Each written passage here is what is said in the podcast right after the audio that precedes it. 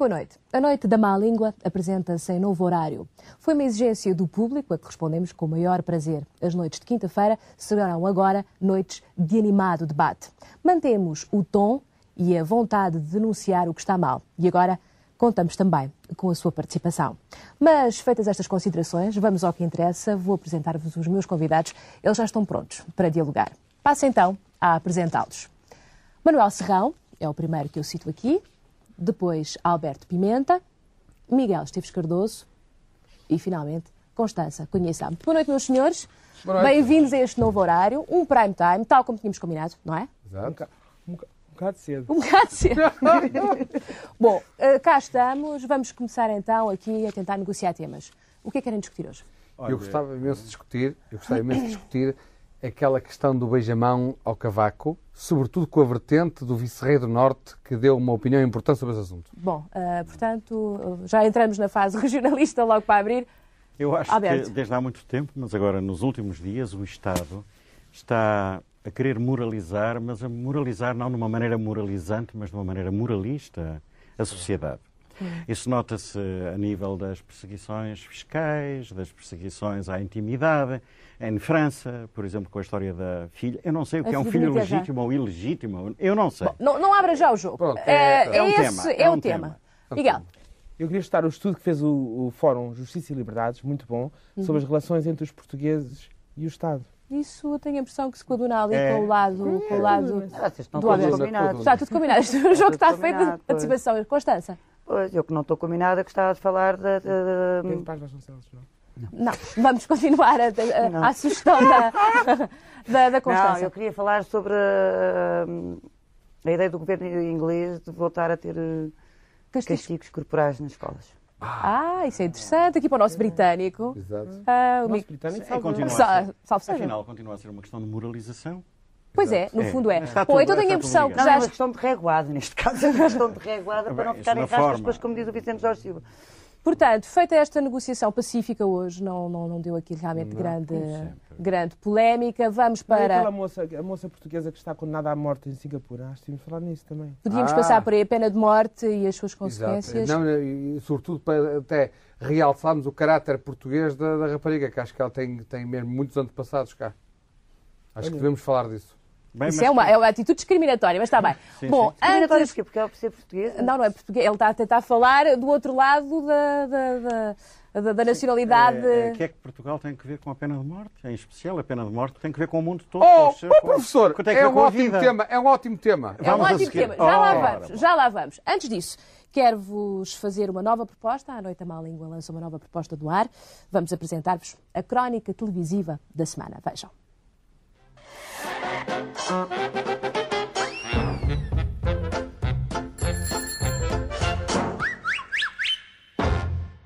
A mulher do presidente apela ao boicote das televisões por causa dos programas violentos.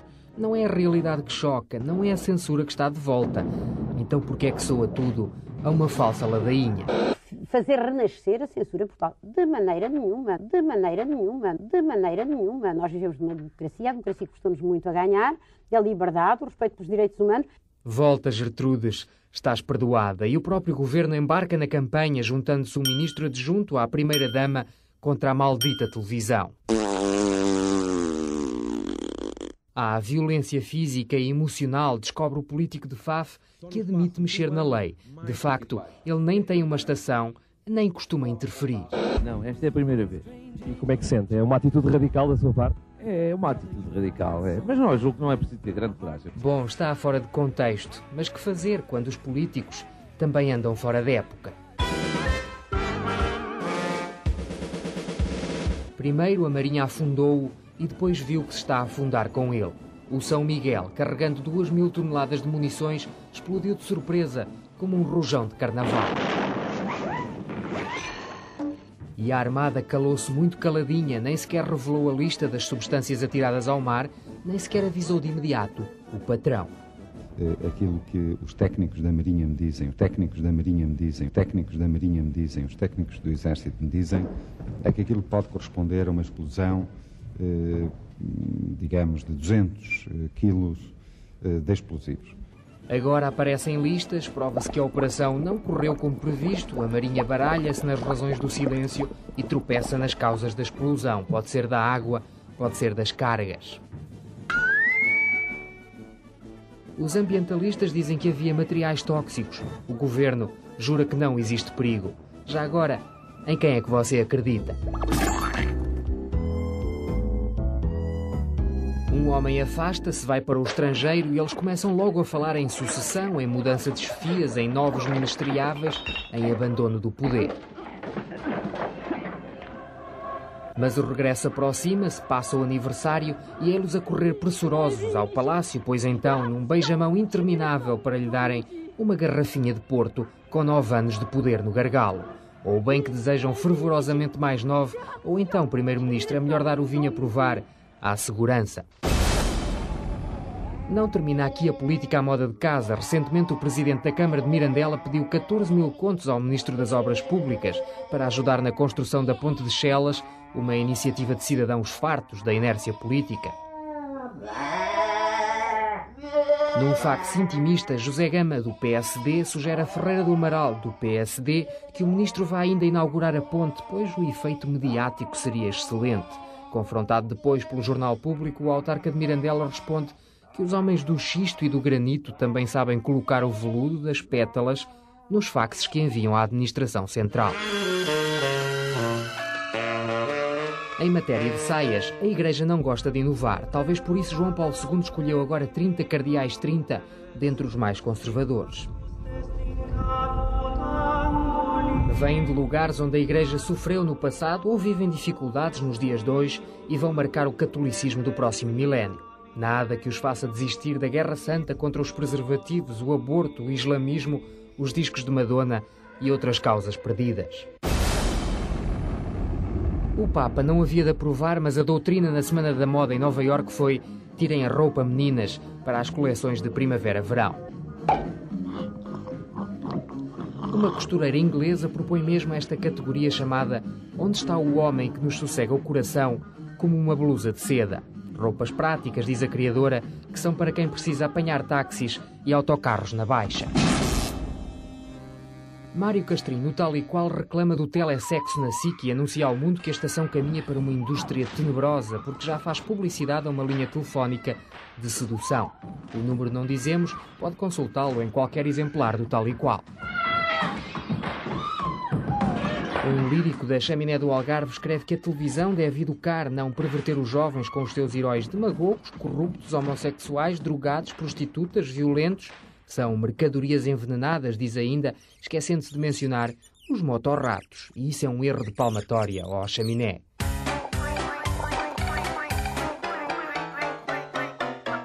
E alguém ouviu falar de um terremoto eleitoral na América?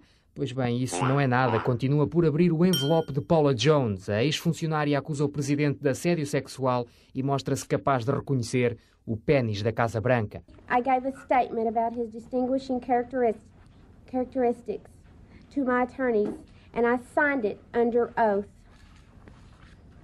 I have the proof. Isn't it awfully nice to have a penis? Isn't it frightfully good to have a dong? It's swell to have a stiffy, it's divine to own a dick. From the tiniest little tadger to the world's biggest prick. But don't take it out in public or they will stick you in the dock and you won't a come a back. Oh, thank you very much. E pronto, assim vão as glórias do mundo.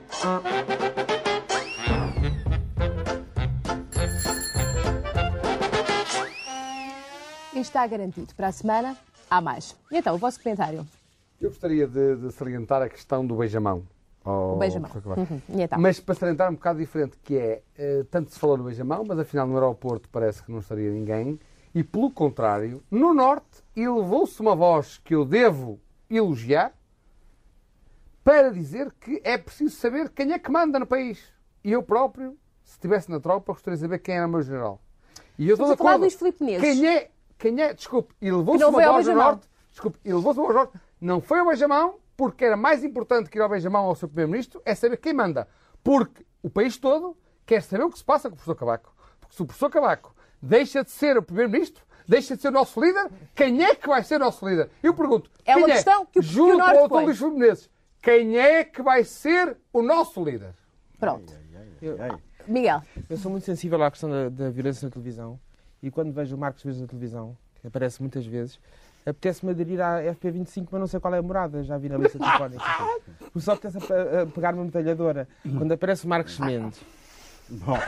Não, não, é verdade. Não digas que é O baixinho. Marcos, Portanto, Marcos- a, a televisão tem de facto um efeito perverso em ti, é isso? Não, Marcos Mendes. Ah, o Marcos Mendes é que tem. Mas a questão aqui que se punha era de Agora, facto a não, violência mas da televisão. A questão, e- da, a, questão da, a questão institucional, que é quando a, a esposa do Presidente da República, hum, Sim. que deveria estar do lado do esposo, de quem todos nós gostamos, não é? Que é o Mário Soares. Todos nós não, eu não gosto. Está bem, mas quase todos nós. Ah, quase. 75% de Quase. nós gosta do. Sim, Sim, eu não voltamos gosto. ao Eu não raciocínio. gosto, eu não ao. Quando a raciocínio esposa Miguel. do Presidente da República Sim. se junta ao Marcos Mendes, não é? No sentido de limitar o- a, a- Ali. a violência na televisão para aumentar a aparição do Marcos Mendes na televisão, porque diminuindo a violência na televisão aumenta mais o Marcos Mendes, Isso não é discutível. fomenta a violência, porque eu posso ver, posso ver todos os filmes mais violentos, toda a gente a esfaquear-se, etc, etc. É preciso lembrar que as pessoas eram- já eram muito más antes do cinema, quanto mais antes da televisão. Ah, sim, pois é. Agora, mas é- antes de, o Marcos Mendes é um estímulo, um estímulo À violência. a- a- aquele homem eh, estimula a violência. A mim, pelo menos, é porque eu Radical, radical. Não, é radical. Alberto. Não, é, de facto, eu acho que é uma questão histórica também. Uhum. Todos nós sabemos, aquele, aquele, os contos infantis tradicionalmente eram bastante cruéis.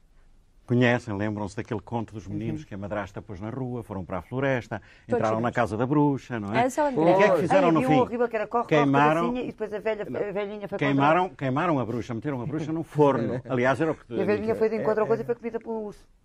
Queimaram a bruxa, meteram-na no forno, não sei se com batatinhas ou não. E a verdade é que esse conto, que foi contado durante todo um século aos meninos alemães e a outros, Antes foi da traduzido televisão. antes da Muito televisão, antes da televisão. Esse conto foi terrível, porque houve milhares de meninos a queimar velhinhas, que são as bruxas, a metê-las no forno com batatinhas, está-se a ver. Agora a televisão está a fazer um Portanto, Alberto, é uma falsa questão. Essa questão não devia ser posta. A, a Eh, violência na televisão. a esta, Não, esta bom, reflexão. É ridículo, repara, repara. Eh, quando se faz, agora falando a sério, quando se faz, quando se levanta a questão da causalidade, da causa e efeito, isso só se pode levantar em termos racionais e lógicos quando, há, eh, quando se trata de casos normais, quando há uma repetição. Agora, se se trata de uma coisa excepcional, se todas as semanas houvesse crianças a praticar um crime, nós estávamos perante qualquer fenómeno novo que tinha que ser explicado. Agora, querer explicar o é inexplicável, o inexplicável, posso passar. o anormal, o excepcional, aquilo que acontece uma vez de dois em dois anos, isso é naturalmente cair na doença do século. Miguel, então, só. se a Constança passa, Miguel, o que é que quis dizer? Eu não passo, quer dizer, posso passar a palavra, porque eu sou uma pessoa muito democrática. Ótimo, ótimo, isso é E- bonito. Então, mas diz, diz Eu gosto mais de ver a Constância do que falar. Ah, pronto, então sou eu a falar o que Tudo cheio de bem educado. Pronto.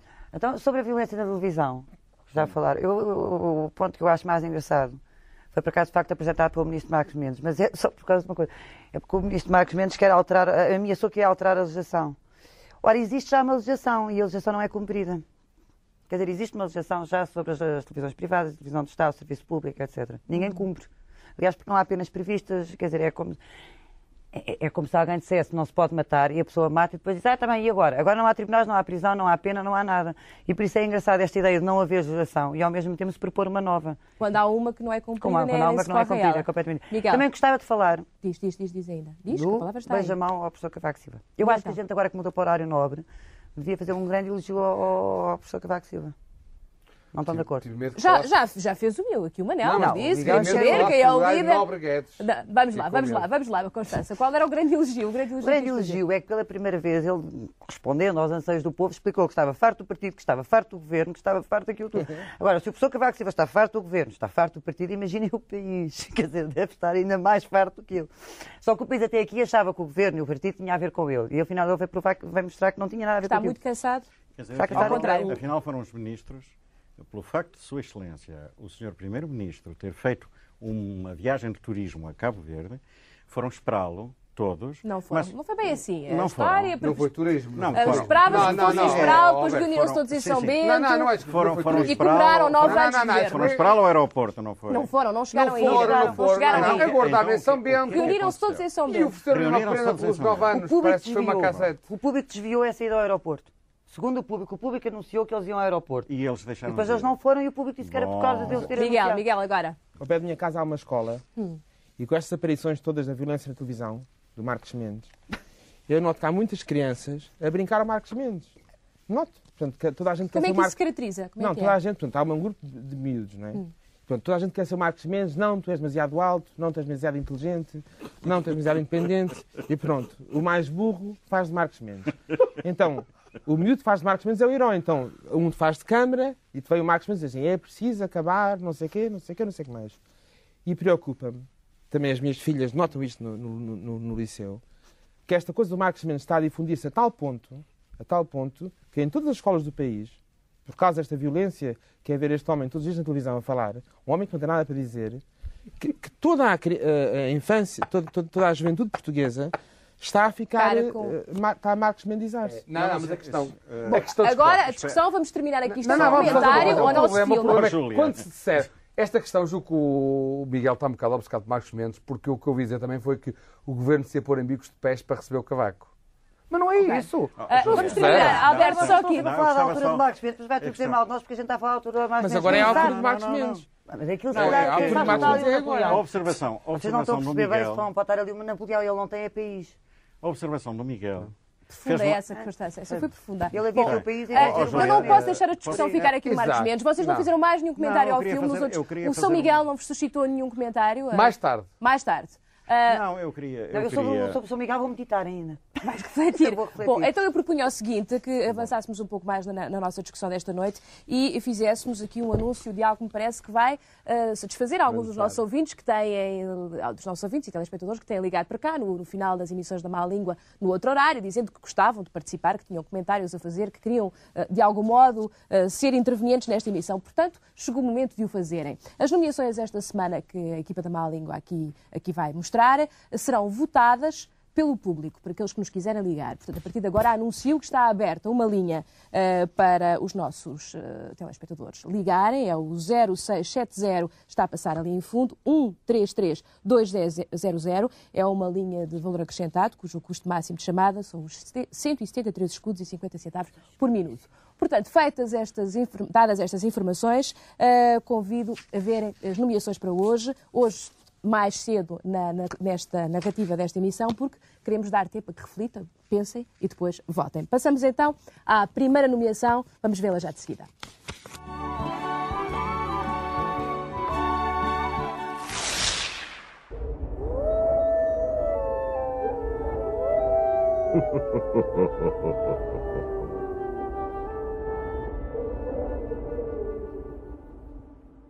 O de Fruta, ou da Guarda, é assim que se chama esta nomeação, vai para Thierry Roussel, o ex-marido de Cristina Onassis, que teve negócios em Portugal, explorou cá um negócio de fruta que eh, começou com grande pompa e circunstância e grande apoio do governo. Depois eh, caiu em desgraça, o Estado português foi defraudado em vários fundos que lhe foram atribuídos, a ele Thierry Russell, e eh, agora desapareceu. Julgo que Miguel poderá talvez até dar mais algumas informações sobre isto. Este homem é um grande, grande bandido. É? Deu o de baú à Cristina Onassis e agora deu o golpe de baú, baú ao, ao Cavaco, não é? em milhões de contos. A Caixa de Altos Depósitos, o Rui Vilar, anda atrás dele com um processo para prendê-lo num cofre até ele pagar. E ficaram aquilo- 500, aquilo 500 que hectares estragados no. Alentejo. E consta que agora está a tentar vender areia eh, na Arábia Saudita ao Omar Sharif. Portanto, mas, mas, de qualquer maneira, isto, isto é só símbolo de uma subserviência portuguesiente Ah, sim. terrível ao investimento estrangeiro. Pronto, Ford, Volkswagen, tudo que seja estrangeiro, É como se não, se não Estrangeiro fosse, de primeira. como se não fosse suficiente- suficientemente mau o investimento nacional em destruir o país, tanto tem feito para destruir o país, fosse preciso ir buscar estes bandidos, estes malandros, que andava de helicóptero no Alentejo a assustar as avestruzes e os camelos e todos aqueles animais que agora se criam nos, nos- nos- no Alentejo. Pois, tinham um Range Rover. Tinham, tu tens o Range Rover, Julia? Tu Eu também, Miguel? Sim, mas sabes quantas rodas é que tinha o Range Rover de- do Russell? Tinha seis rodas. Isso é um Isso é porque ele andava no Alentejo e Isso é um Não, abuso. não, não, Andava em cima da é. E de qualquer modo, pronto, enganou toda a gente, fez lá 500 hectares. Vocês não, não sabem o que é o hectare. É 500 Não, hectares. Eu sei. nós sabemos. Não podemos Caso eu aqui imaginar, mas é muito. São é 500 muito. hectares, sacos de É plástico, muito, muito. de fruta normalizada, ou seja, era tudo do mesmo tamanho, sabia toda a kiwi, fosse morango, tomate, Mas, maçã, tá. sabia tudo ao mesmo, e passado seis meses, tudo aquilo, uh, uh, foram lá os ministros, o Cavaco, Cavaco disse, inaugurou. inaugurou e disse que se orgulhava de ter um tão grande projeto. Pois. Hoje em dia aquilo parece um, cenário de Mad Max, um cenário pós-nuclear, está tudo cinzento, areia cinzenta, As Fomos no- enganados. As pessoas no desemprego. Não é só isso, fomos enganados. Continuamos a ser enganados cada vez que vier alguém que tivesse sido mencionada na revista Olá, na, na, Não, na, na oh, Ola. oh, na Miguel, Ola. desculpa. Na Ola, desculpa.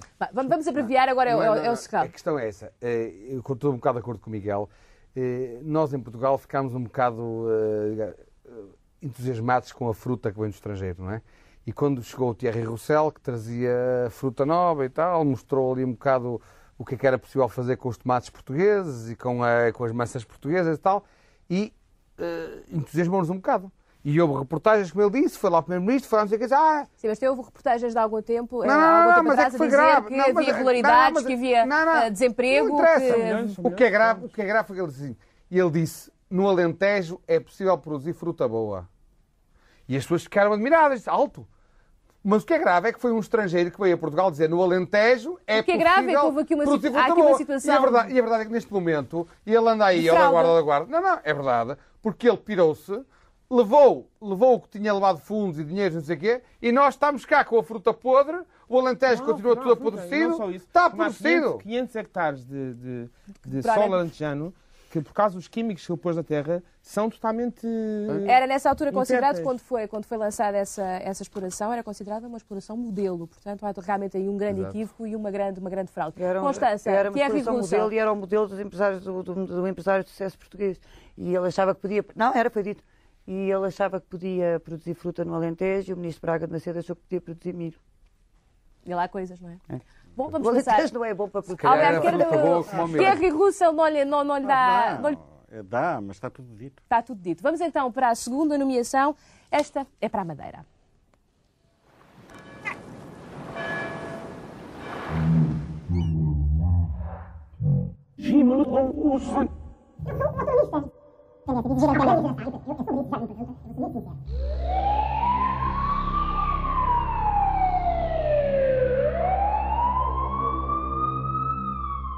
Chama-se Jaime Rolha esta nomeação.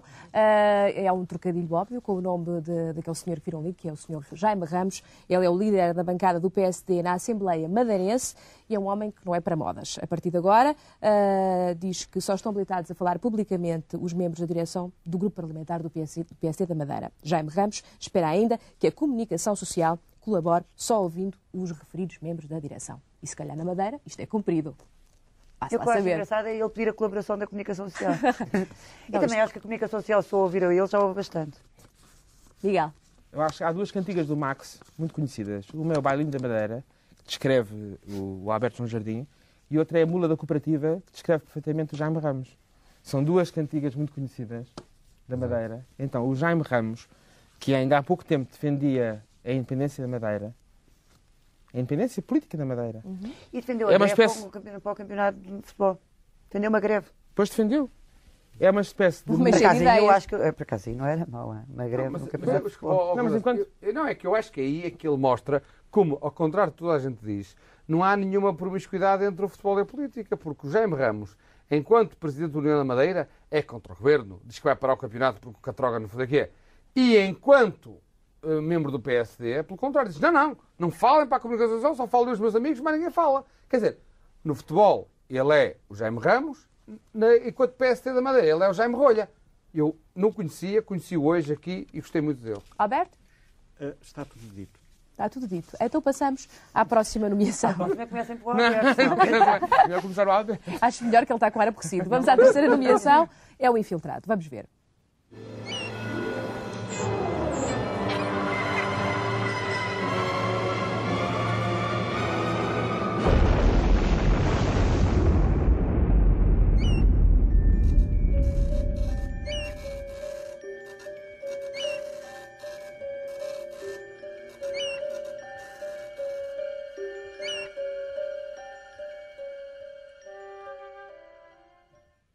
O infiltrado é esta a nomeação para o Ministério da Defesa.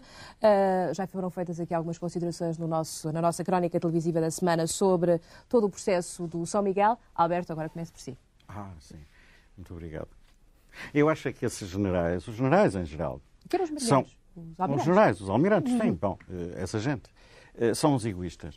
São como aqueles meninos que têm os brinquedos, os meninos ricos, e não deixam os outros brincar, nem mostram sequer. Porque, no fundo, isto, os navios, os aviões, são brinquedos. Porque eh, está muito bem que afundem, mas que deixem os outros gozar também o mesmo espetáculo que eles gozam. Então, a Expo 98, que tem como lema o oceano ou os oceanos, não seria o momento exato para abrir com o afundamento, um afundamento público, uma espécie de fogo de artifício desta fragata? Ou até agora a Lisboa 94 podia fechar. A Lisboa 94 que nos tem enchido a todos de grandes espetáculos. A gente viu como Lisboa mudou, não foi? Passou a ser uma cidade de cultura. Fechava com um fogo de artifício para toda a gente, que era o afundamento desta fragata. Assim sim. Assim, assim é que estava bem. Assim Constança. estava bem. Eu acho que a gente ainda chega lá. Por este caminho. Eu acho que a gente vai chegar lá. Até porque isto foi previsto. Isto estava tudo previsto. Segundo o ministro, que estava tudo combinado. Quer dizer, estava previsto a Isso expulsão. era-lhe dito só dois dias depois. Não, mas estava previsto, segundo o relatório, quer dizer, eh, o afundamento do barco foi- desenrolou-se conforme o previsto. Por isso eu imagino que a explosão estivesse prevista. Estava, quer dizer, eu acho que a Marinha, não podendo conquistar novos mundos, agora interessa para fazer explosões a, a, 100, mi- a 100 milhas dos Açores, ou uma coisa que faz palavras explosões. Diga? Eu, há E- dois, dois, ah, desculpa isso. Não. Há dois pontos importantes. Número um, ninguém tem pena de São Miguel, que era um barco lindíssimo. Então, o, que é, que- o que é que seria hoje? O que é que seria hoje do Catiçarque ou da Sagres Exato. se tivessem eh, afundado? Que É seria dos- do whisky Catiçarque ou da cerveja Sagres se tivessem ido ao fundo? Podia servir, olha, para, para as crianças brincarem num parque de recreios, podia dar um bar lindíssimo ao Cais de Estreia. Isso é o primeiro ponto. Segundo. O segundo ponto é esta a ideia da K7, gravar, gravar uma K7 com a explosão do São Miguel.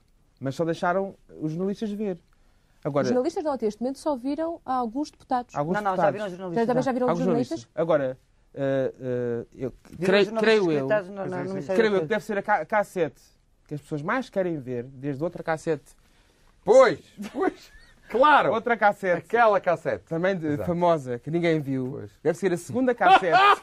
a segunda K7 da vida portuguesa. Não Os sei se estás a portugueses- ver. Os portugueses teriam o direito de ver, que é a explosão do São Miguel, já que não, já que não viram a outra. E Já nós te- percebemos, já percebemos. Portanto, esta cassete devia ser pública, não é? Pronto. Porque todos estamos cheios de vai expectativa. passar na Olha, SIC. atenção, atenção. Não, vai passar Manel. na SIC, de A certeza. função da Marinha, a função da Marinha Sim. eh, tradicional ao longo de muitos anos é afundar os barcos dos inimigos em guerra.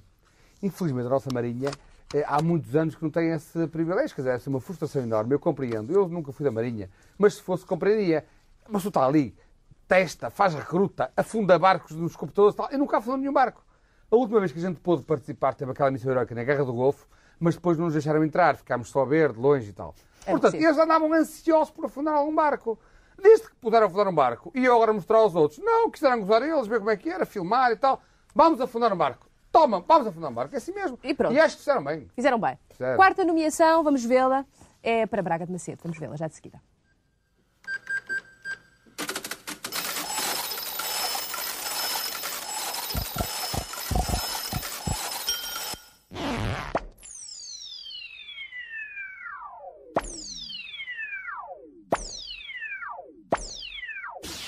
Nova conta poupança ministro. Em tempo de crise, a sua segurança. Chama-se Conta Poupança Ministro para Braga de Macedo. Eh, tem a ver com o facto de tornado público há pouco tempo para salvar dívidas, eh, para saldar dívidas, os ministros Laranja podem recorrer ao partido. Sabe-se também que depois de Fernando Nogueira, também Braga de Macedo terá pedido 3.700 contos ao PSD. Braga de Macedo confirmou a notícia, dizendo que julgava que era uma prática habitual. Alberto, de novo por si. Bom, eu acho, eu acho que não é grave, isso fica tudo em família. Mas não sei porquê. Quando vejo este homem, e aliás, alguns dos que já passaram antes, eu lembro-me de um poema muito breve, são dois versos.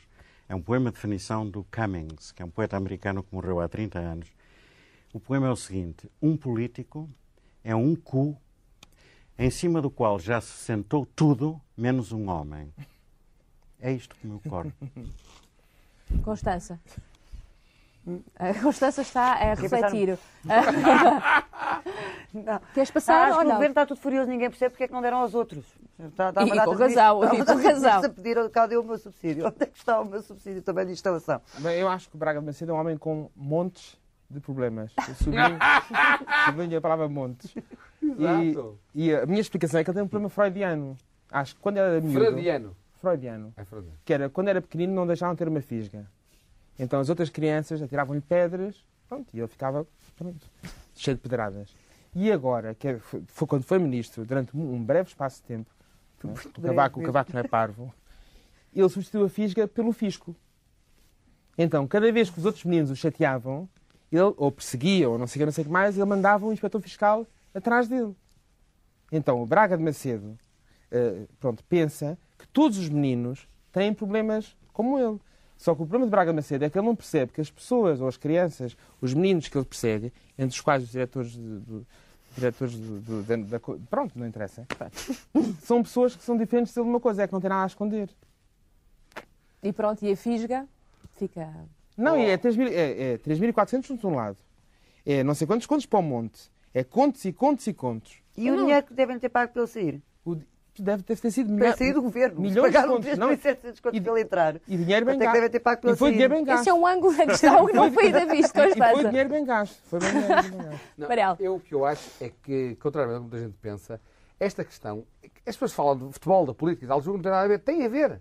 Isto é uma prova de que começa a haver uma confusão nos hábitos entre os hábitos do futebol e os hábitos da política.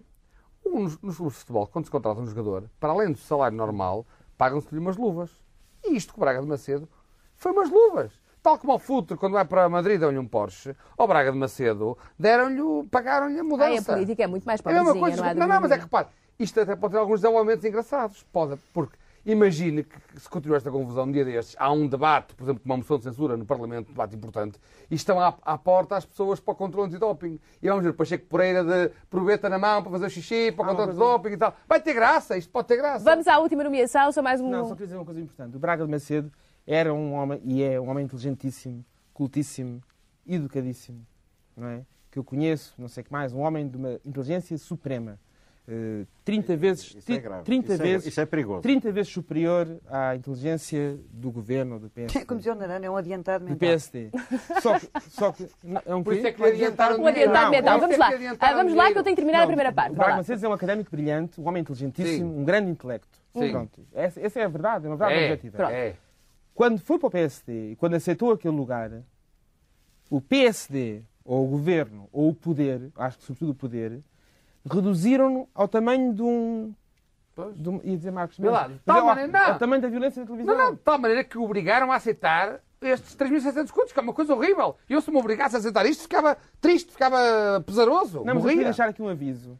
Se há alguém inteligente. Não aceitem mais dinheiro do PSD. Se entre os nossos telespectadores há alguma pessoa inteligente ou educada ou que esteja. Paguem boa... a dívida por ele. esteja numa boa situação, não sei que mais, e recebam, Empresta dinheiro ao senhor. E recebam um dia um telefonema do Cavaco Silva a convidar para ir para seja o que for, que desligue o telefone e, e faça queixa à Até porque pode ser adiantado. Última nomeação, a quinta é para Durão Barroso. Vamos ver.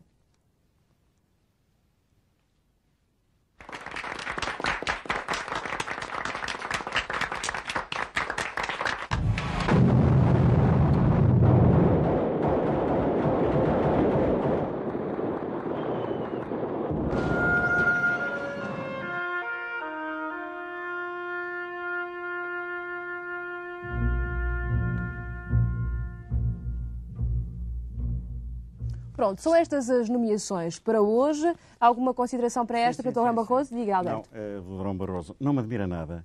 A diplomacia eh, portuguesa é conhecida uh, pelo fracasso sistemático quando quer fazer negociações. Só me lembro de uma exceção, que é o Marquês de Pombal, que conseguiu fazer paz, as pazes entre a Áustria e o Vaticano. Uhum e por isso teve uma comenda do Vaticano. Creio que é o único cidadão português em toda a história de Portugal que tem a comenda de benemérito da Santa Sé. Uhum. Este homem nunca vai ter a comenda de benemérito de Angola. É a única coisa. Não, pode ter o MPLA. Pois.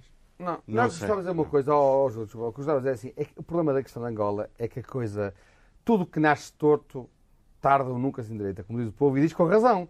E a questão é que isto foi uma palhaçada. Repara uma coisa, mesmo aquele senhor Bey, o Aliun Bey, lá o mediador, é um mentiroso. Ainda há pouco tempo, há 15 anos, o dizia que tinha estado com o Savimbi no AMO, não sei o quê, quando nós em Portugal, graças a Deus e à nossa informação, soubemos através do Expresso que estava no, no, em Barcelos, que afinal o Savimbi não estava nada, estava em Barcelos, era chamado Galo Negro de Barcelos. Ele estava em Barcelos. Se não fosse o Expresso informar-nos, nós tínhamos que esse mentiroso que era o Bey. Portanto, o, o Durão Barroso enganou-se em Bicesse. Então até o senhor bem enganou-se, por amor de Deus. Yeah. Quer dizer, eu acho que é uma coisa gravíssima que é, depois da descolonização exemplar, que foi um desastre, houve uma mediação exemplar ainda pior. Quer dizer, cada vez que o Estado português põe a pata em África, cria uma, uma poça de sangue.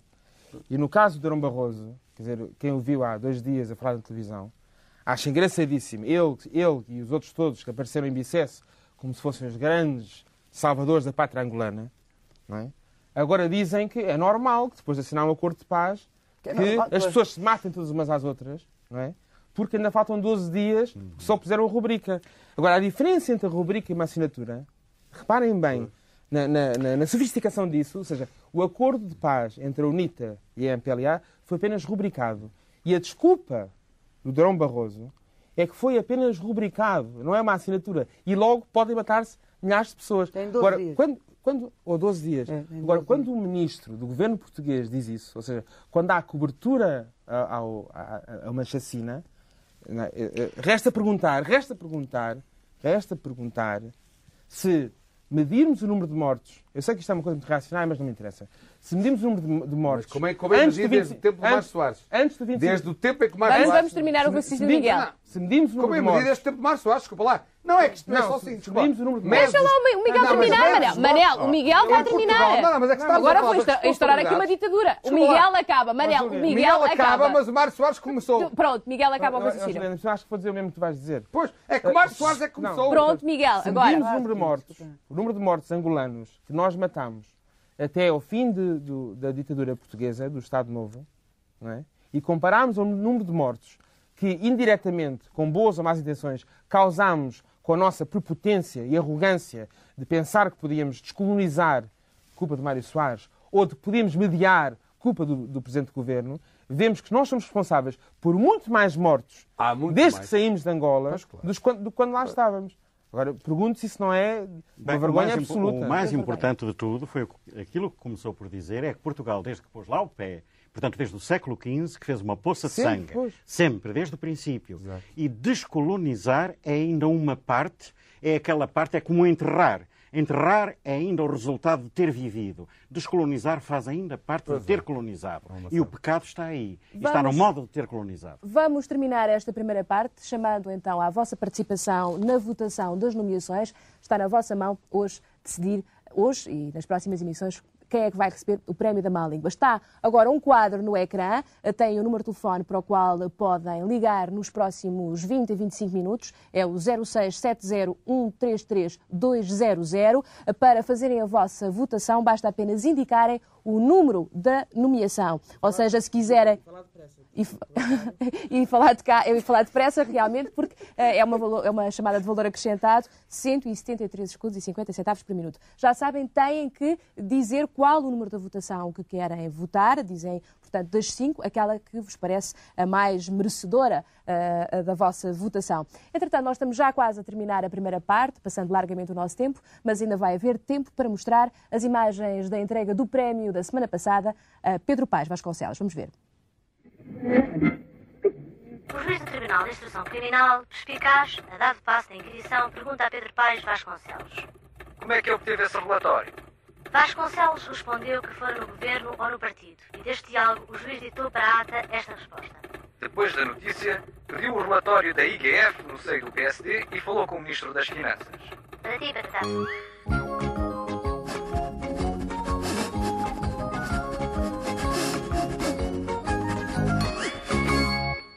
Bom dia.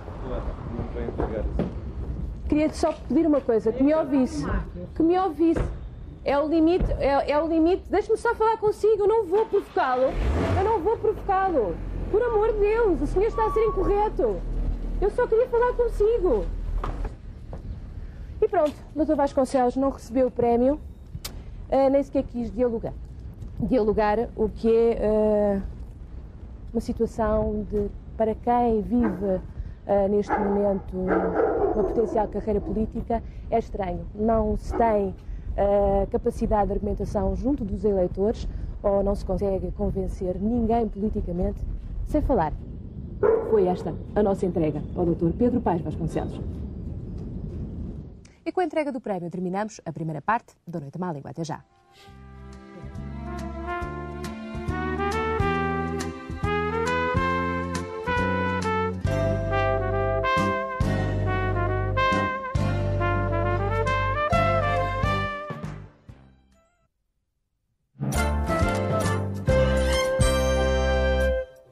Segunda parte da Noite à Má Língua, vamos para a discussão dos temas de hoje. Aceites, uh, aceito como tema as relações do Estado com os cidadãos, o tal inquérito feito pelo Fórum Liberdades e Justiça. Ah, não podemos falar dos TBFs nos miúdos.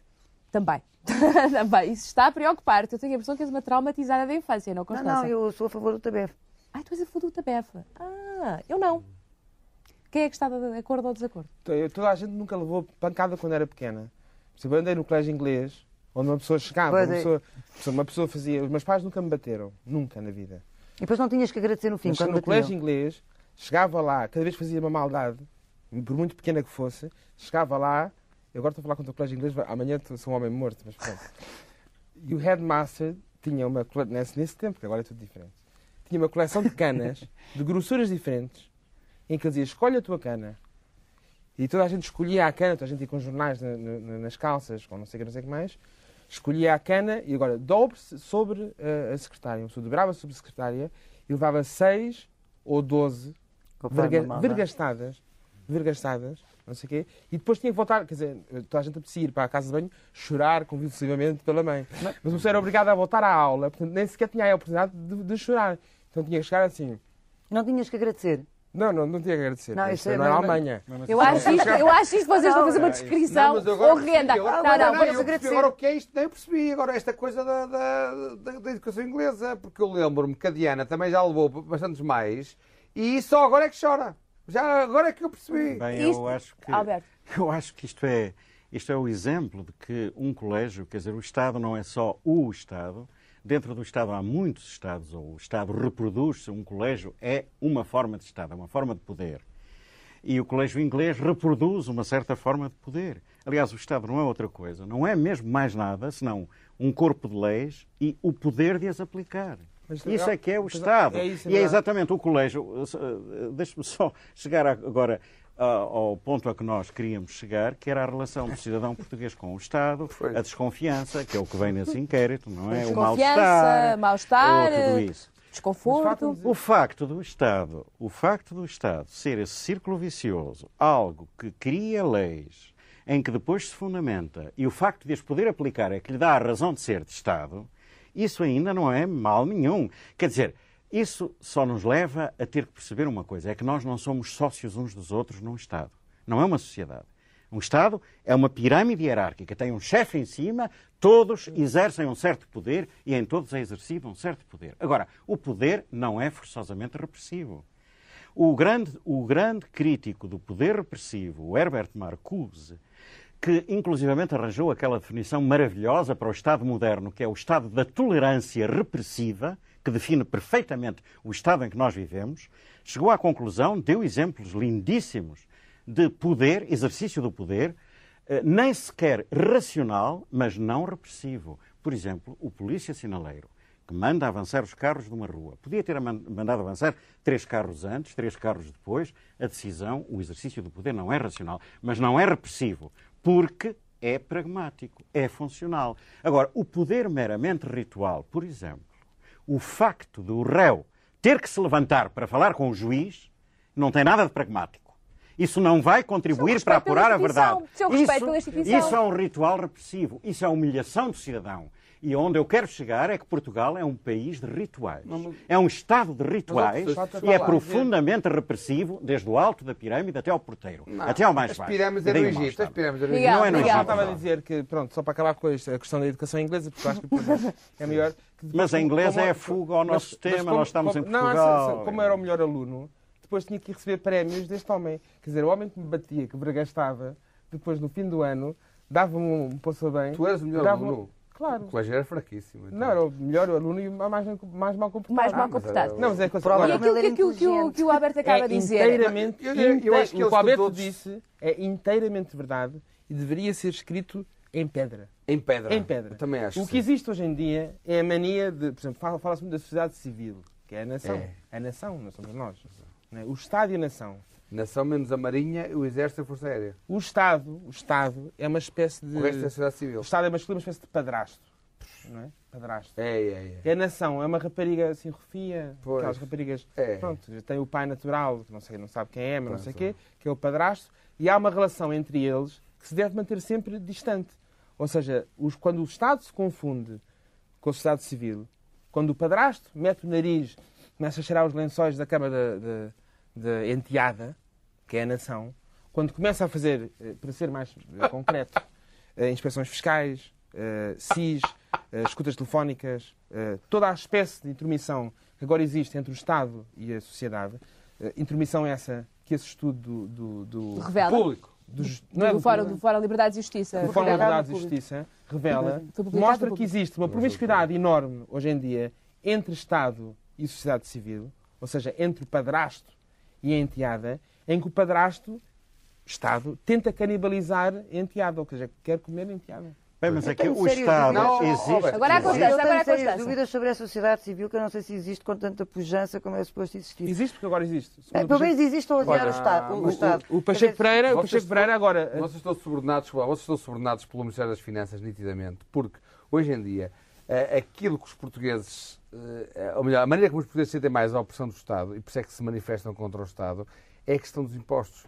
Não, nem dia- só. Segundo este, Não, segundo não. este inquérito, nem só. Por exemplo, fala-se muito da, da violência policial, por exemplo. Sim, mas, não, mas, mas, mas olha, mas, Posso acabar de dizer uma coisa? não, desculpa lá. Ah, Não, não, agora, agora eu passo. Mas Manel, não estás de castigo, estás de Não, não, castigo. Não, de castigo, não Estás de castigo, sim. Vá lá, não, não, tenho que dizer uma coisa contra, contra o Ministro Catroga. Já lá vamos, Catroga. já lá vamos ao Já Ministro lá vamos, Catroga. vamos, lá vamos agora. Contra o Ministro Catroga, há que dizer que os cidadãos portugueses hoje em dia sentem-se, não é o caso só de Nobre Guedes, que isso não me interessa nada. O que interessa é que os portugueses hoje em dia sentem que, com estas novas eh, legislações de Lobrinho Lúcio e com estas novas diretivas do Ministro Catroga, os portugueses sentem-se vigiados, perseguidos, não não sabem se onde comprar isto, se podem passar uma fatura. Se, é os portugueses, quando dizem, e neste inquérito, quando dizem que o principal direito eh, que eles querem ver respeitado é a liberdade, é é exatamente porque é o que se sentem mais ameaçado. As pessoas hoje em dia sentem-se perseguidas. E quando falam do Estado, falam do governo do cabaco. Porque este governo, nestes 10 anos de maioria absoluta, é que os portugueses, quando respondem a um inquérito destes, confundem com o Estado. Porque o Estado hoje em dia Fizeste- é omnipresente. Fizeste Tem- o teu ponto, É fizeste a tua observação, agora a Constança. Eu sou muito menos otimista sobre os ditos portugueses. Ah, sim. Eu acho que eles não, não têm nada como valor supremo. Aliás, o inquérito, já que estamos a falar do inquérito, o inquérito diz duas coisas engraçadas. Que as coisas que os portugueses mais temem é a violência eh, policial. Uhum. E a coisa que os portugueses mais querem é a polícia. O que é um bocadinho extraordinário e dá um pouco a ideia também. Não, dá sobre- a ideia do paradoxo. Não, Não, não, isto é- é, não, é é- que estes são os dois pontos. O que, o que é que os portugueses mais querem, quer dizer, a coisa é a polícia, querem mais polícia. Mais segurança, mas isso Mais polícia, não, não, é dito mais polícia, não é mais segurança. Querem, eh, exatamente, para ter mais segurança, a solução é mais polícia. Não, vão, recorrem à, recorrem à Não, mas há- há um não é ponto- só recorrer, desculpa, Eh, tem, eh, tem dois pontos. Um é que quando são assaltados, obviamente, ou Recorrem qualquer coisa, à polícia, recorrem à à polícia, com certeza.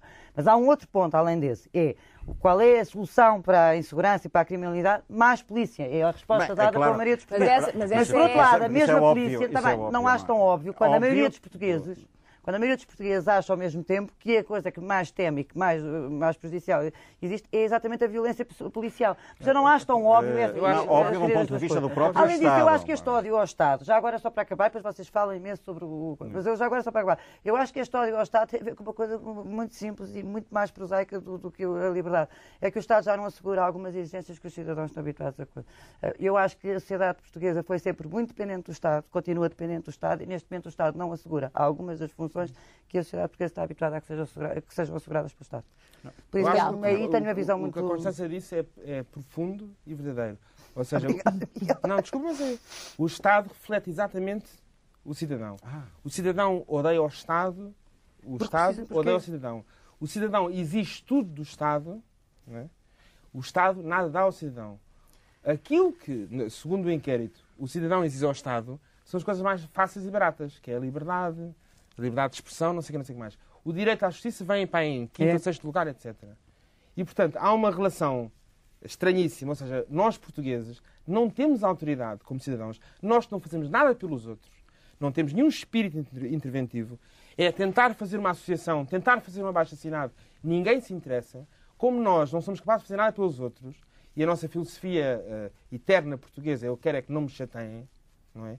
Não temos autoridade moral para atacar o Estado porque não temos capacidade de nos organizar enquanto sociedade civil. Mas por, isso é que, por isso é que por isso é que Termina o Miguel, depois passa para o por isso é que esse fórum, o Fórum eh, Liberdade e Justiça, é tão importante, porque é das poucas vezes em que os portugueses se juntam para fazer frente ao Estado. Agora, enquanto não fizerem frente ao Estado, enquanto não houver uma sociedade civil à séria, enquanto não formos só... um- um- um- somos- somos- nós somos cidadãos atomizados, divididos, isolados, somos as melhores vítimas do mundo.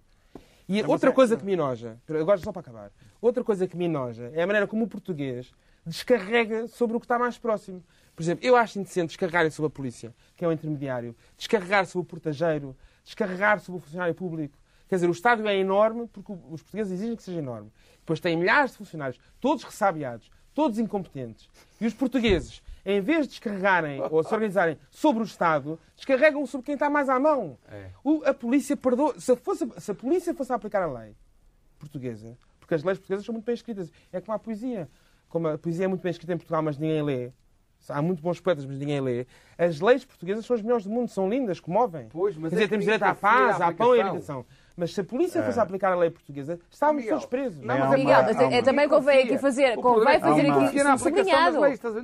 a polícia portuguesa, por vezes, também abusa do seu poder, abusa da sua autoridade. Abusa, mas isso- alguns casos graves. Oh, Há muitos casos graves e muitas denúncias. Já imaginaste o que é ser vi- a vida de um polícia? É má, Deve é ser uma coisa terrível, deve ser por Já- isso que eu não sou é polícia, não é? é mas já andaste de avião. Os polícias, é como assistentes de bordo. Têm que aturar aqueles passageiros todos que acham que podem andar de pé. Oh, Miguel, eu acho que em ti habita um polícia. Tu, todas as emissões, tu defendes os polícias. Não, Não, porque não, tu sabes mas ser é bom, é polícia. bom, é bom. Eu Também defendo todas as profissões que eu não gostaria de ser, eu defendo. Pois. Os homens que vão buscar o lixo, os polícias, os... os... Eu só defendo os professores, que acho que deviam ser pagos Então, regiamente para, para educarem as crianças. Alberto, agora passo ao Alberto, eu prometi, eu prometi. foram Eu acho que há- nesse congresso alguns casos de violência Policial policial gravíssimo. grave. Alberto, agora. Eu acho, que há, eu acho que é um ponto fundamental esse, essa espécie de incesto ou essa espécie de espelho ou reflexo entre o Estado e o cidadão. É evidente que o Estado é o que o cidadão ou o conjunto de cidadãos faz dele e os cidadãos são aquilo que o Estado faz deles. E não é, não é desde há 10 anos, nem desde há 20, nem desde há 50. É desde há muitos séculos que neste país se confunde governação e Estado. E por isso existe uma expressão que não uma expressão popular, uma maneira corrente de se referir aos poderosos que não existem mais parte nenhuma do mundo, do mundo que nós conhecemos, que é eles. Eles é um outro mundo. Alguém, um desconhecido, que faz o que quer. Portanto, há um divórcio total entre a responsabilidade da cidadania, a responsabilidade Mas como depois não cidadão, nós, não que nós. faz, que faz, Mas não há o nós, já Não, mas que não, há um eles que manda. Há o eles, há mas um não há eles que nós. manda e um nós que obedece, Não. mas esse nós que obedece, que é a população em geral, esse nós tem também a sua ritualização, representa também a um certo nível o Estado e tem também, é também repressivo e a forma portuguesa de ser repressivo a nível de cidadão é a hipocrisia. A hipocrisia é a grande repressão que o vizinho exerce no vizinho e um, no, um conhecido no conhecido. Ou seja, o dizer bem na frente e o dizer mal nas costas. O chegar, estar numa bicha para um guichê e durante todo o tempo reclamar e depois ao chegar ao momento, ao chegar, ao enfrentar o homem do guichê, não ser capaz de reclamar. Isso é uma cobardia cívica. Não é a cobardia de andar à porrada, mas eu não conheço povo nenhum com uma cobardia cívica como o português. E é exatamente isso. Essa incapacidade de, um abaixo, de fazer um abaixo-assinado, passar o dia inteiro a reclamar de um vizinho que incomoda, mas se for pedir uma assinatura para fazer uma queixa, é incapaz É mais de fazer. complicado. Agora e, portanto, demitiu-se, Agora o Manel. o povo demite-se como cidadão. A questão, a ver, é que, Gonçalo, dizer aqui, o problema é que as pessoas não confiam no Estado. Não confiam. Eh, Não confiam em si pessoas- não, não confiam no Estado. Confiam em algumas pessoas. O Estado são os amigos. E é por isso que funciona com uma, com uma eficácia fantástica. A Cunha, as pessoas, quando vão à Câmara, não confiam na Câmara para lhe resolver os problemas. Confia nos cinco contos que vai meter no Mas meio isso é do uma requerimento. consequência já do sistema, quer Não, dizer. não, não, a cunha não, surge não, depois porque engana, a Câmara não desculpa. funciona. Porquê é que os portugueses eh, fazem da fuga ao fisco um crime de estimação? Porque não confiam nas pessoas que gerem os dinheiros dos impostos. Não, acho que não, Não. não É será verdade, porque não. fuga ao fisco. Não, é, ó, muito- é- é muito duro dar Você dinheiro paga ao impostos, fisco. Você paga impostos? Claro, Muito cidadã. Não interessa. os- Paga, não é? interessa. Pronto. E acha que as pessoas que gerem os impostos gerem bem o dinheiro que você A minha paga? opinião aqui não interessa, interessa a sua. A minha, a minha acho que não. A minha acho que não. Porque, e, e como eu acho que pensa muitas pessoas, as pessoas que geram os impostos, eh, nomeadamente, por exemplo, algum dinheiro dos impostos é dado pela Assembleia da República aos partidos. Sim. E depois os partidos pegam nesse dinheiro e, por exemplo, dão ao Braga de Macedo para pagar a mudança da casa dele de Bruxelas para, para, para, para Portugal. Eu pergunto, quantas pessoas que pagam impostos aceitavam que o seu dinheiro fosse dado ao Sr. Braga de Macedo para mudar a casa de Bruxelas para Portugal porque acabar que seja ministro. Não, e ele diz que ganha isso- pouco dinheiro. Calma, Isso Desculpe. acontece- isso acontece- isso isto é um acontece em toda a parte. Isto é um exemplo, desculpe, isto é um exemplo, isto é um exemplo, mas isto quer dizer o quê? As pessoas em Portugal, e aliás, nesse estudo público bem diz, não acreditam na bondade, no estudo público, do fórum, não, mas o público publicou, não de interessa. Liberdade. Mas sempre contra o público. Não, Ah, estou a dizer então que é um estudo do Está Fórum bem, não interessa. As pessoas não acreditam na bondade do Estado. Eu também não. Eu acho que o Estado, O que gera, o Estado, que mal, gera mal O dinheiro que é uma recebe dos contribuintes. não- E nomeadamente, Miguel, e nomeadamente, desculpa lá, e nomeadamente, tem que dizer isto. E do nomeadamente, o dinheiro que que recebe do Norte e que aplica no resto do país, nomeadamente nas estradas, por exemplo, para Nafarros, para cá, São Tomás Soares, que faz aquele, eu lembro quando andava aos treinos há 10 anos, andava no Norte ainda os carros de bois a passarem em cima dos buracos, e aqui o Tomás Soares ia eh, para a sua vivenda na Farros, de tapete, um, um sítio onde passava para aí 10 pessoas por dia. Miguel, Sinal- eh, Miguel agora. Pronto, isto é, eh, o estado das coisas foi muito bem descrito. Agora há uma promiscuidade crescente que me preocupa eh, muito, que é, há uma perseguição que se nota, por exemplo, no discurso de um Pacheco Pereira, que é, e que se nota nas ações do Estado, que é, começou a perseguição aos juízes, aos jornalistas, a pessoas que, que ajudam Aos, a quem tem sinais de teus de riqueza, agora há uma. aos médicos, Às aos pessoas- advogados, às pessoas que têm carros bons. Não, isso não interessa. Mas estou a dizer, os juízes, os jornalistas, os advogados, são pessoas que são obrigados a ajudar o, o povo porque são pagos para isso. Quer dizer, não é do, do- como não há cidadãos, como diz o Alberto, e com muita razão, de facto, não há cidadãos capazes só por si, a não ser os, alguns padres e algumas freiras, Mas o Estado chama isso, si o governo chama de isso, essa perseguição, a moralização da sociedade Não, o portuguesa. povo. Inveja, inveja, inveja. O Estado. Como eles é ganham pouco, incrível. os ministros ganham pouco, têm temos- inveja dos que ganham muito. Nós temos uma, uma- juízes, os juízes são muito bons. Acho que está aqui com Essa, essa Não, moralização, só, só uma- eh, essa moralização é um sintoma. O Estado está a revelar a mesma doença que revela ao cidadão. O cidadão padece, sobretudo, de insegurança. Sente-se inseguro, não acredita. E o Estado, neste momento, revela também insegurança e por isso faz essa perseguição. Só se fazem perseguições quando se está inseguro. Isto é um sinal terrível, esse tipo de moralização é um sinal terrível, porque começam sempre assim os Estados, as situações seja, são- totalitárias começam sempre pela tua- insegurança, de pelo desejo de segurança, pelo desejo de moralização, tanto do cidadão que se sente inseguro, que quer mais polícia, quer mais força, como do Estado que responde desse modo. Constança, Esta qual é, qual é a confusão que achas que se instalou aqui? Não, é que eu não sei o que é que estão a falar. A moralização. eh, Estão a falar... Estamos a Estado, a relação Não, não, Estado é com o isso. cidadão. Estão a falar do. Estado, isso eu percebi. Não é isso, mas a moralização pareceu que estavam a falar da, da questão da fuga ao fisco, quer dizer, da. da da, da, dos sinais exteriores de riqueza. Não Os é? sinais exteriores de riqueza, por exemplo, é agora uma das frentes de combate que o, que o, que o Governo anunciou para, eh, para perseguir, eventualmente, eh, fugas graves ao Mas é fisco. para- Não, mas é que há um caso extraordinário em Portugal, é que de facto as pessoas que pagam impostos são as pessoas que têm rendimentos menores. Claro. Isso, dizer, isso também convém que seja. A começar dito. pelo governo. Por isso- Os Não sei primeiros se é começar pelo governo. é os sei se é carros. começar pelo governo. Eu acho que Os carros dos ministros. Não sei, não, não, Vem, desculpe. desculpe, vem isso, no os carros- expresso que o, que o governo comprou, comprou carros ilegais. E vem também que, foi- que foram, foram pedida, foi pedida uma lista às marcas mais prestigiadas e mais exato, caras exato, exato. para revelarem o nome dos seus clientes. Olha, e que é eu e digo uma coisa, dizem-me que a BMW que disse isso. Se é verdade, eu nunca mais que comprei que- BMW na vida. Não, pois a BMW disse e a- a Mercedes não disse, não disse a lista. Mas eu não Mas é- acredito que a BMW tenha Mercedes dado, não só- acredito. Mercedes Porque é um- se deram, eu nunca mais compro um BMW na vida. Oh, não acredito, eu não acredito. Oh, Manuel, você nunca vai gostar, vai gostar, se calhar nunca pensou nisso. Mercedes é um nome de mulher e foi posto ao carro por ser um nome de mulher. O Sim. fabricante da Mercedes, o fi- a filha dele, chamava-se Mercedes. Portanto, tem toda essa aura feminina que faz com que não seja um delator, Não, que mas- não tenha BMW, que tem essas iniciais tenebrosas que remetem para o terceiro raio. Mas olha, não acredito que Mas seja verdade. Isso é, isso, é, isso é má campanha, não acredito que seja verdade. Eu, eu, acredito. eu, pronto, nós estamos a brincar, não sei o quê, mas acho que pela Nós estamos a brincar, Portugal, não. não, ou, ou, brin- se me brincar, mas Portugal, antigamente havia o Estado, não é? havia nós, a nação, não sei o que, não sei o que mais, não era? Havia Portugal, que era a ideia que cada um tinha, e agora todas as coisas começaram a misturar-se. O Estado começou a meter o nariz nas nossas portas, a escutar as nossas conversas, a meter a mão no nosso bolso, a, a cheirar tudo.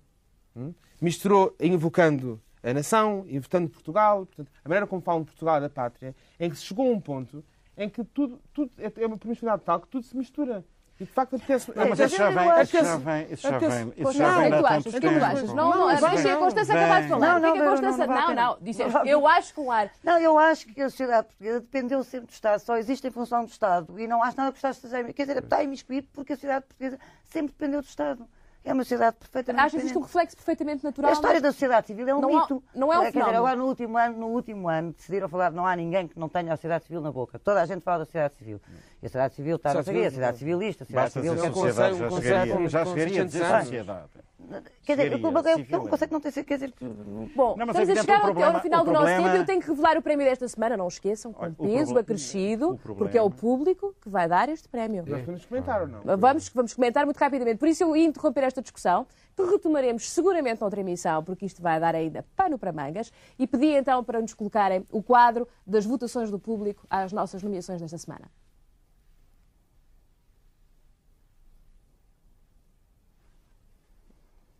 Vamos, entretanto, antes de ver o quadro das nomeações, recordar-vos o que é que nomeamos. Vamos então ver aqui rapidamente as nomeações desta semana.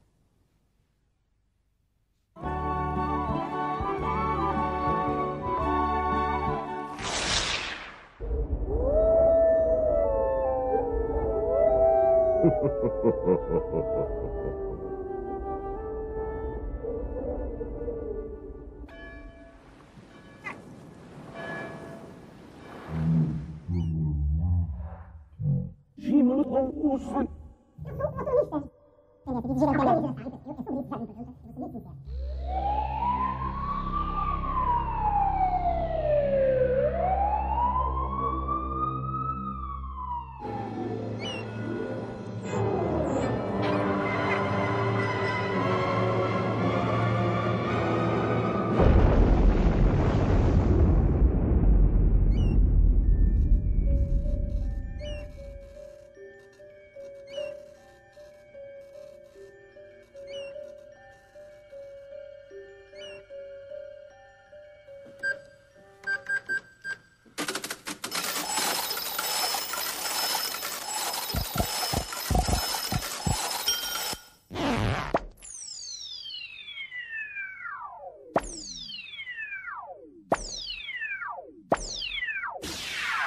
Conta poupança ministro.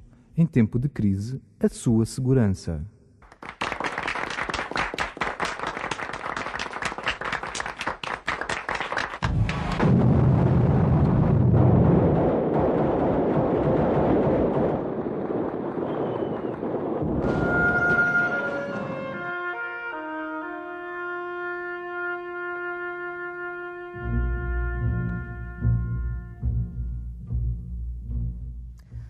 Recordámos as nomeações desta semana para a Noite da Má Língua. Vamos ver já o gráfico eh, que retrata as preferências do nosso público. Ora, aí está. Quem ganha é Durão Barroso, ganha o troféu Bicess, ganha o prémio da Má Língua. Foi ele que teve mais chamadas, eh, foi ele que reuniu as preferências do nosso público. Comentários? Isto é um comentário equipe. Mas não é por um... Aqui não é consenso. Constança, eh, não, não, não te parece que... Não, parece, parece. Acho que Parece. Manuel Serrão, esse... Não, eu por, por acaso gostaria de, de- Enfim, respeito, como é evidente, a opinião das pessoas que telefonaram, mas eu, se fosse eu a votar, teria votado no Braga de Macedo, porque acho que esta coisa de pedir dinheiro eh, ao partido para se mudar para o governo, acho, acho péssimo, pronto, acho pior. Porque o problema é que o Braga de Macedo, eh, a culpa foi dele, enquanto no Drão Barroso teve uma certa ingenuidade, mas a culpa foi dos outros. Olha, Pronto, olha, vai, não, olha, dá, não vamos arrancar Serrão, agora para essa só- discussão. Não posso de para- maneira nenhuma. só- não posso maneira uma nenhuma. Temos que terminar esta emissão. Estivemos todo o tempo a dizer que o cidadão português não tinha consciência de cidadão, mas votou com consciência de cidadão. Desmentiu-nos. Ainda bem. Muito E ao- bem. Felizmente. e Fico ao- feliz. Ao contrário do Dr. Mário Soares e do Dr. Barroso, conseguiu telefonar. Porque apareceu na televisão. Perguntar, Dr. Mário Soares, o que é que fez e não sei o quê. Não consigo telefonar, eu não consigo falar nem com um nem com o outro. Isto é o grande mediador. Dr. Durão Barroso, eh, eh, depois tentei entrar em ligação, não, consigo, não consegue telefonar nem para um nem para o outro. Mas o- pronto, pelo menos os Bem, o público telefonou. O público público telefonou telefonou, ganha Durão Barroso. Vamos recordar a nomeação.